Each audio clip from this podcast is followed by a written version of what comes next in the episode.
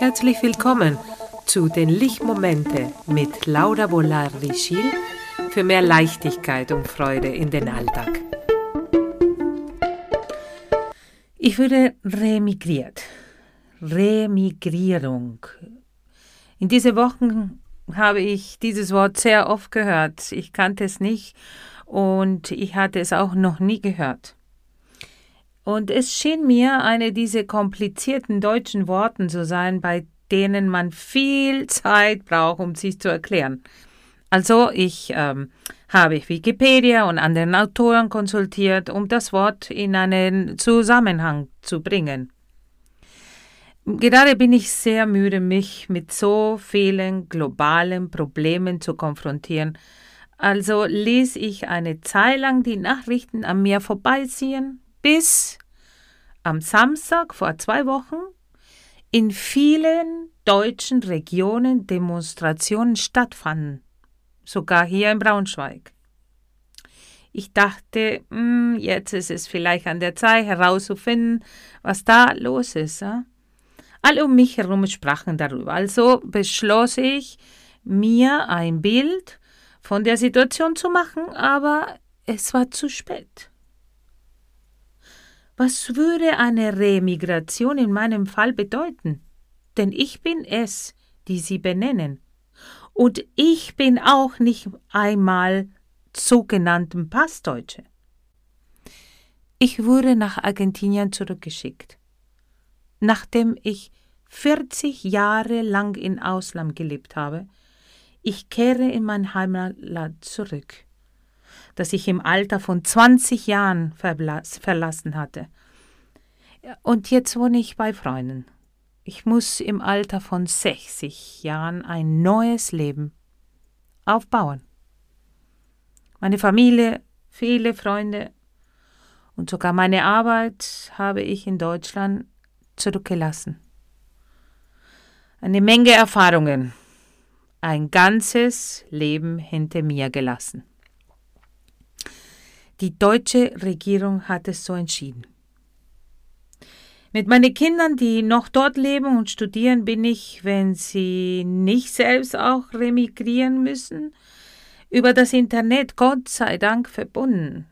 Ich hoffe, dass mein Mann, auch wenn er Biodeutsche ist, bald zu mir herkommen wird und ich hoffe, eine Wohnung für uns zu finden. Ich glaube nicht, dass es ihm dort in Deutschland gefällt. Und ich vermute, das äh, wird viele meiner Freunde genauso gehen.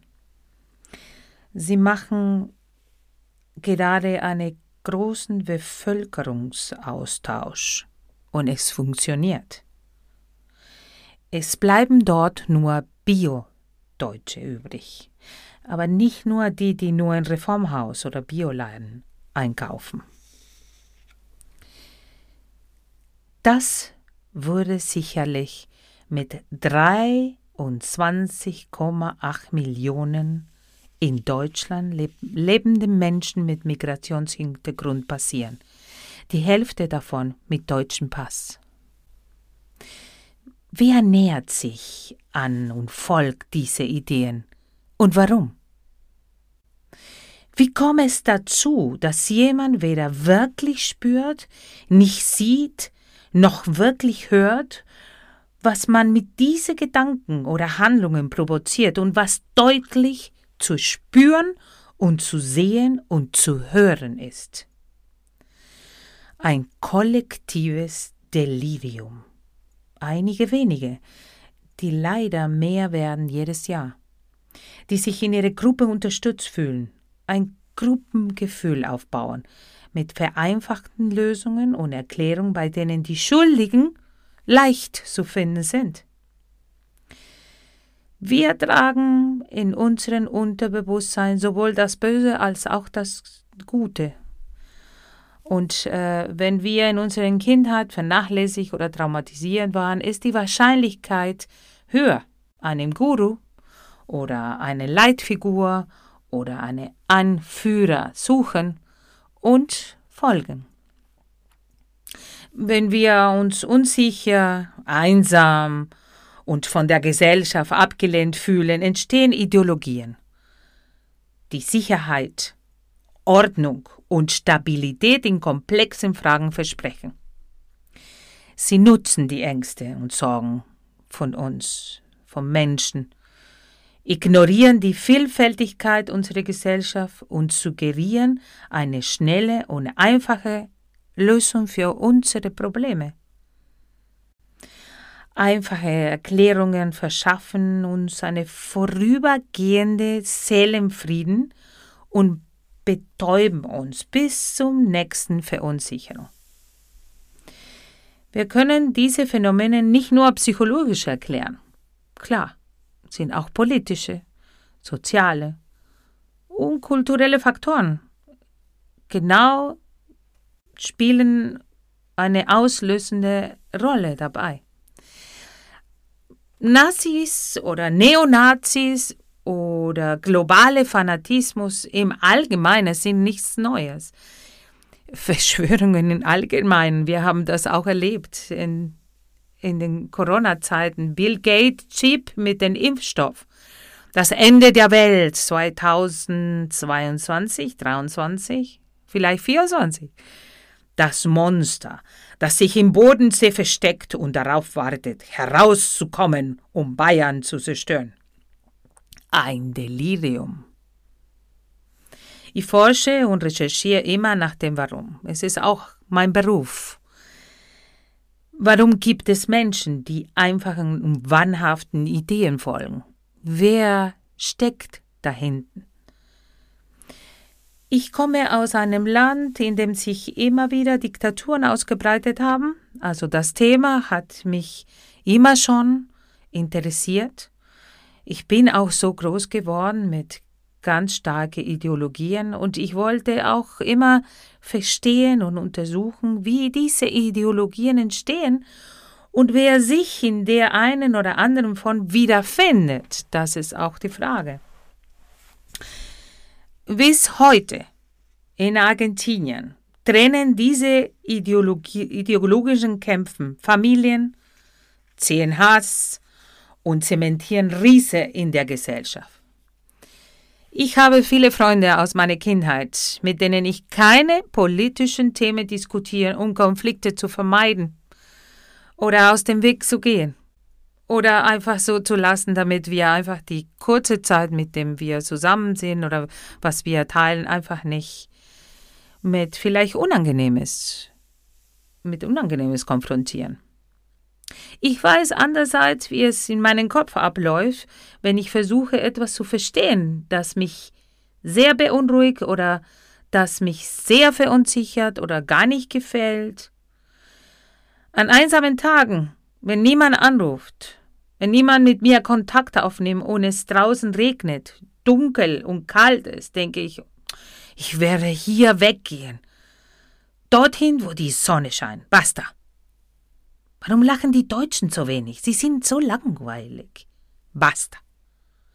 Warum schreien Italiener, Argentinier, Israel so viel, wenn sie miteinander reden? Sie sind temperament, temperamentvoll und emotional. Das liegt ihnen im Blut bestimmt. Basta. Ich suche auch nach einer Logik, wenn möglich wissenschaftlich bewiesen. Basta. Und das war's. Ich muss mich nicht mehr bemühen, nach einer anderen Antwort suchen, nachzuforschen, um für mich selber zu denken. Selbstdenken bedeutet Abstand zu gewinnen.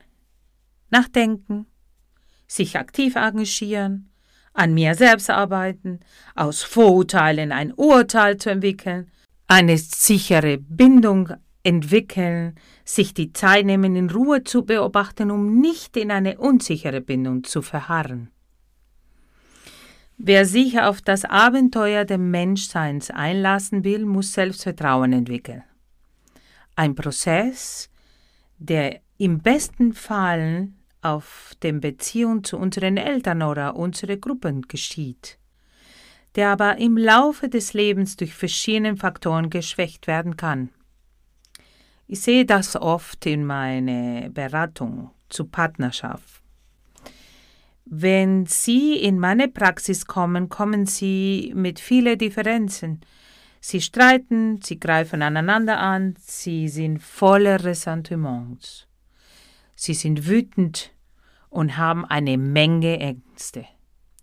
Sowohl Angst als Wut sind wie Öl auf das Feuer. Sie vertiefen die Konfrontation und der Kampf. Wir kämpfen gegen die anderen Personen, die andere Identität, weil wir Angst haben, dass ihr Denken oder ihre Einstellung unsere eigene Identität verändern könnte. Genau an dieser Stelle arbeiten wir mit diesem Unterschied, an das Aushalten dieser Spannung und Intensität an das Regulieren der eigenen Ungeduld, der Semmung, der Zähmung der eigenen Monster. Wenn du und ich anders denken, ich versuche eine Position der Distanz einzunehmen. Lese ich am Buch, vielleicht sogar reise. Ich nehme mir die Zeit zu analysieren. Wenn ich einverstanden bin, werden wir Freunde sein. Wenn ich andere Meinung bin, müssen wir argumentieren und vielleicht streiten wir uns. Im Gegensatz zur Unterwerfung unter das kollektive Narrativ durch das kollektive Delirium hat die innere Freiheit ihren Preis. Wir könnten uns nicht zusammenfinden, wir könnten uns trennen. Es könnte auch unbequem werden, Ängste wecken. Eine Mitbürgerin mit Migrationshintergrund auf eine Demonstration gegen rechts wütend sagte, wir bleiben, Sie müssen gehen. Das ist keine Option, keine Alternative, auch nicht für Deutschland. Lass sie bleiben, argumentieren, vielleicht uns streiten, verschaffen wir uns Verhör, Gehör. Lass uns diese Spannung, diese Konflikte der Unterschiede aushalten und vielleicht auch mal lösen. Mal. Natürlich, das soll nicht heißen, dass sie an die Macht kommen und dass sie mit in ihren Ideologien über mein Leben und so viele anderen entscheiden. Dann wäre es sehr spät. Wenn ich keine Distanz schaffen kann, bedeutet das, mein autonomes Nervensystem alarmiert ist, überlastet ist und meine Abwehrsysteme nicht mehr funktionieren. Ich bin sehr nah an meinen eigenen Trauma. Ich bin zu kraftlos, um meine Gefühle durch Humor, durch Worte oder durch meine Bindung zu regulieren. Und finde ich diese Kraft zurück, kann ich vielleicht mit Humor mich distanzieren und ich kann über mich selbst lachen. Ich kann, ich kenne keine Fanatikerin oder Fanatiker, die über sich selbst lachen. Auch durch das Schreiben kann ich meine Wut eine Form in Worten geben, der Wut und der Angst einen Raum geben. Solidarität leben, mit anderen Menschen bei Demos, Gesprächen oder Aktionen sein. In meine Orientierungslosigkeit bei so viel Chaos hilft es mir, meine Empörung und meine Ängste zu sortieren. Und das ist es, alles, was ich zu sagen habe. Und schön, dass du dich für diese heutige Episode eingeschaltet hast. Falls die heutige Folge dir gefallen hat, würde ich mich riesig freuen, wenn du diesen Podcast abonnierst und eine Bewertung hinterlässt. Und sogar wenn du weißt oder kennst du jemanden, der das interessieren könnte, dass du es weiterleitest. Ich mache Ende, Mitte, Ende März nochmal einen Kurs für TRE, Trauma Release Exercises. Und du kannst immer wieder hm, für weitere Infos meine Webseite besuchen und vielleicht Informationen über deine Vagusnerv, über dein Nervensystem runterladen für für nichts, kostenlos. Also dann, ich freue mich, dich nächstes Mal zu sehen und wir gehen weiter bei der nächsten Podcast mit wie funktioniert unseren Körper, was macht, warum ist so wichtig, dass wir auf unseren Körper achten und hören. Also, tschüss, bis zum nächsten Lichtmoment. Ciao.